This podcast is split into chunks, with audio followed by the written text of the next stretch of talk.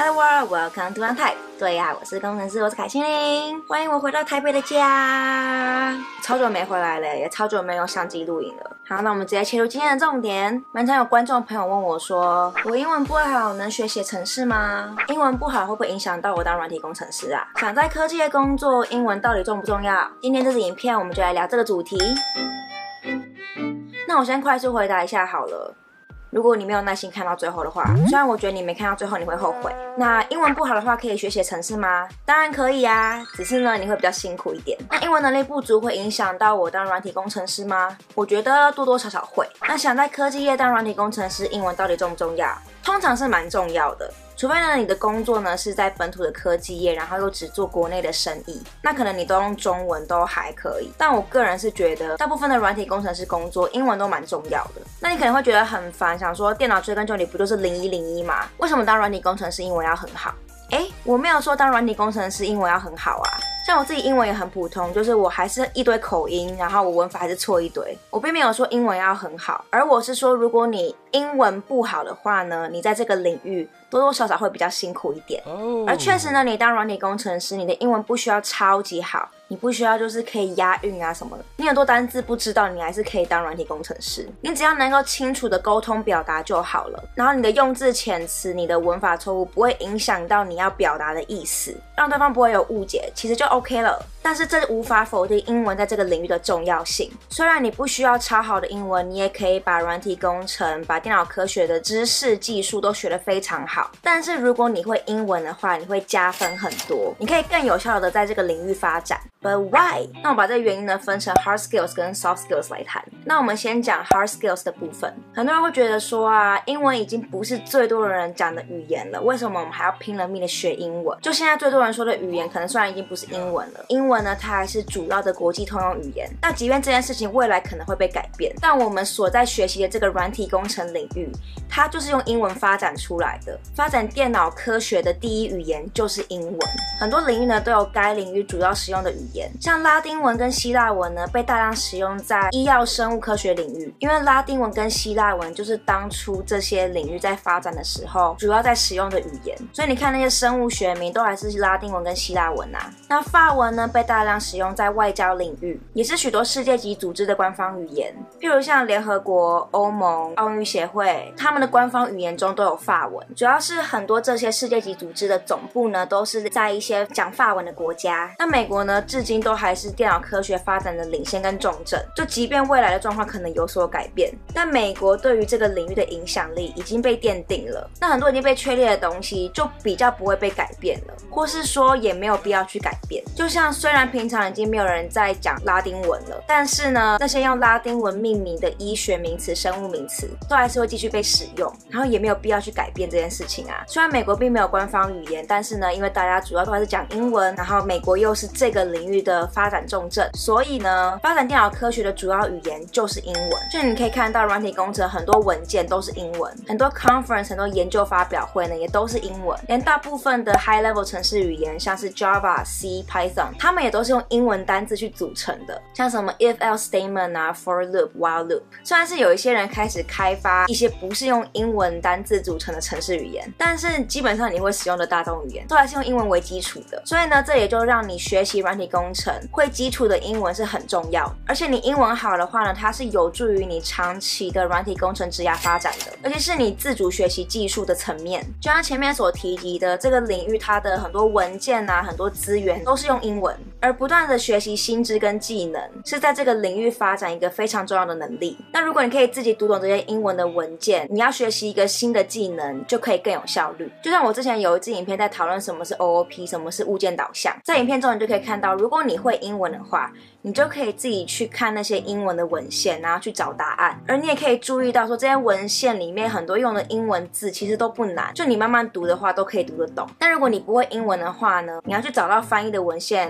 可能就很麻烦，然后可以让你找答案的资源也就更有限。那很多的 research paper conference 呢，主要语言也都是英文，而很多新的技术啊，都是在这些 conference 上面被发表。如果你听得懂英文，你就可以在第一时间获取这些资讯，你就不用等到别人翻译给你听，更不用担心呢，如果别人翻译之后意思改变了，然后你的理解会有误差。我真的觉得 CS 的单字被翻译成中文之后呢，都变得更难懂。就这个领域的东西已经本来就不好懂了，然后因为翻成中文之后更难懂。可能会有人觉得说，那是因为我中文不好，所以用中文学习 CS 东西会觉得很吃力。但我中文其实并没有那么烂，好吗？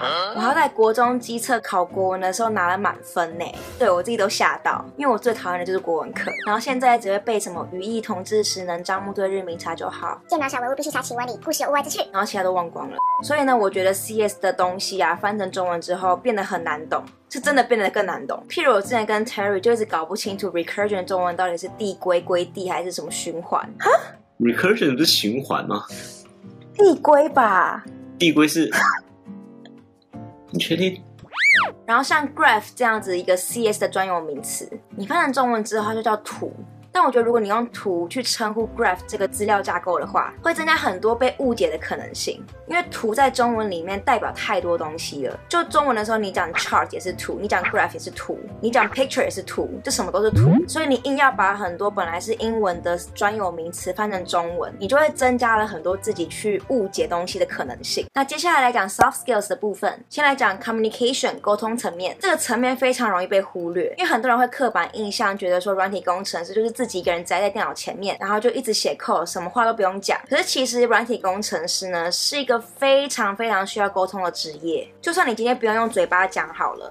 你也必须要用手指打下来，而且很多时候呢，软体工程师花在写文件上面的时间，比花在写 code 上的时间还多。而且啊，根据我的个人观察，我发现很多越资深的工程师，当他们职位越来越高的时候呢，他说话跟人沟通的时间，真的比他去写程式的时间还多。而他能不能升迁呢，也跟他的沟通能力关系很大。而如果你今天去的是一个跨国的公司，或者即便他是台湾的公司好了，他如果未来想要往国外发展的话呢，蛮多时候沟通都是需要英文的。那虽然说工程师的沟通不需要辞藻华丽，也不需要艰涩的单字词汇，那如果你英文不好，导致你没有办法讲话切中要点，那你就没有办法有效率的沟通，那也就有可能会影响到你的工作表现。那更糟的状况是，如果你的单字错误，或是你的文法错误，导致你讲出来的话跟你想的意思其实根本不一样，进而导致工作流程上面出错。那之后呢，要去解决这些错误的时间成本跟人力，这些损失都是可大可小的。而且你想想看，如果你面试的时候，你明明就知道题目怎么写，你知道这个题目怎么解，可是呢，因为你英文不好，你没有办法好好的、很快的用英文表达你脑袋中的想法，你可能讲得很卡，然后呢，导致你的题目来不及写完，或者导致面试官没办法听懂你在讲什么。那你这样子找工作面试就非常吃亏。或者譬如说你在工作上的时候呢，你因为英文不好，然后把东西讲错了，然后让另一个同是花了很多时间去做了一件根本不需要做的事情，甚至是造成很多 bug 的产生。这样子影响到的人就不只是你自己，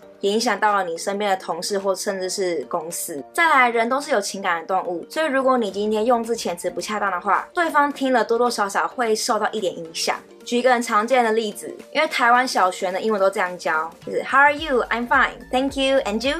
所以就导致很多人被问候的时候呢，都会说 I'm fine. It's fine. That's fine. Everything's fine. 那其实你说 I'm fine 或是 That's fine 的时候，根据不同的 context，其实是代表普通、还好、偏不好的意思。就其实如果有人问 How are you doing? And then I said I'm fine，对方可能反而会觉得说，呃。你怎么了？你还好吗？所以你想想看，如果今天有人为了升迁，需要你给这个 project 一个 feedback，你本来是想要赞美的，你想要说你做的这个 project 做得很好，但你的 feedback 却写 it's fine，那对方看到的时候，应该心就在淌血。那再来，我觉得英文呢也会影响到你的看事情的角度跟你的同理心。这些其实对于软体工程师也是非常重要的。如果你今天多会一个语言，你就像是多了一个脑袋，你看事情的角度就会不一样，就可以更多样化，你也就更能够看见不同使用者有不同的需求，你解决问题的方法也就越全面。譬如呢，只会讲英文的人，他们往往看事情的角度都比较以人为中心，因为英文呢是一个非常强调主词的语言。那只会讲中文的人呢，很多时候呢会比较没有时间感，因为中文对于过去式、现在式本来就比较没有那么明确。那我之前看过一个讲语言的 TED Talk。How language shapes the way we think。我觉得看完真的有刷新三观，也让我对于学习不同的语言更有兴趣。我蛮推荐大家去看一下的，链接我会贴在下方。那讲到这边呢，我们都了解到了英文对于软体工程师的重要性。那我也不希望看完这支影片呢，英文不好的人很气馁。那为了正向鼓励你们呢，这边我要提供给你们一个学习英文的好工具，Lingo Champ。Lingo Champ 是一个透过 AI 帮助你学习英文的 App。那使用这个 App 一开始的时候呢，它会给你做一个小测验。那测验中呢，它会透过 AI 呢去断定说你的英文能力到哪里，那也去评估你在不同英文检定可能成绩会落在哪，譬如托福、多益之类的都有。像我测出来的话是级别五，跟我申请大学的时候考托福的成绩差不多，这样是不是代表我英文没有进步啊？那做完这个测验之后，你得到了一个级别，它就会根据你的级别呢去安排你的学习课程，规划一个有系统的学习表。而这些 core curriculum 都是由母语是英文的人所设计的，而且很棒的部分呢是他们也有商业英文 business English。毕竟我们很多人想把英文练好呢，都是想要在面试、工作、协商的时候呢可以有更好的表现。而你在每一次学习完的时候，他也都会给你一份成绩单，去分析你的英文能力。那我觉得啊，Lingo Champ 它跟很多其他英文学习 App 不一样的地方是，它有人工智慧的辅助，像这个 Coach Alex。Hello, everyone. I'm Alex. 你可以用英文跟他对话，练习你所学到的东西。然后我觉得最好玩的是这个 dubbing exercise。你会先听一段英文的影片，然后这些英文的影片呢，都是一些电影啊、日常生活影片。然后听完之后呢，你就会模仿这个影片中所讲的语句，然后把它录起来。录完之后呢，他就会用人工智慧去分析你的录音，跟你说你的发音哪些好，哪些不好，哪些可以被改进。而且因为这个影片里面的东西都是蛮日常的，会比较好玩，比较可以用在日常生活中。中，让你学英文比较不会枯燥乏味，而且他竟然有樱桃小丸子哎！我以为小丸子是日本人，从来没有听过他讲英文。我们来试一下。啊，That could be it. Is she on a diet? 还要敲一下手吗？哈，That could be it. Is she on a diet? 他只给我一颗星哎！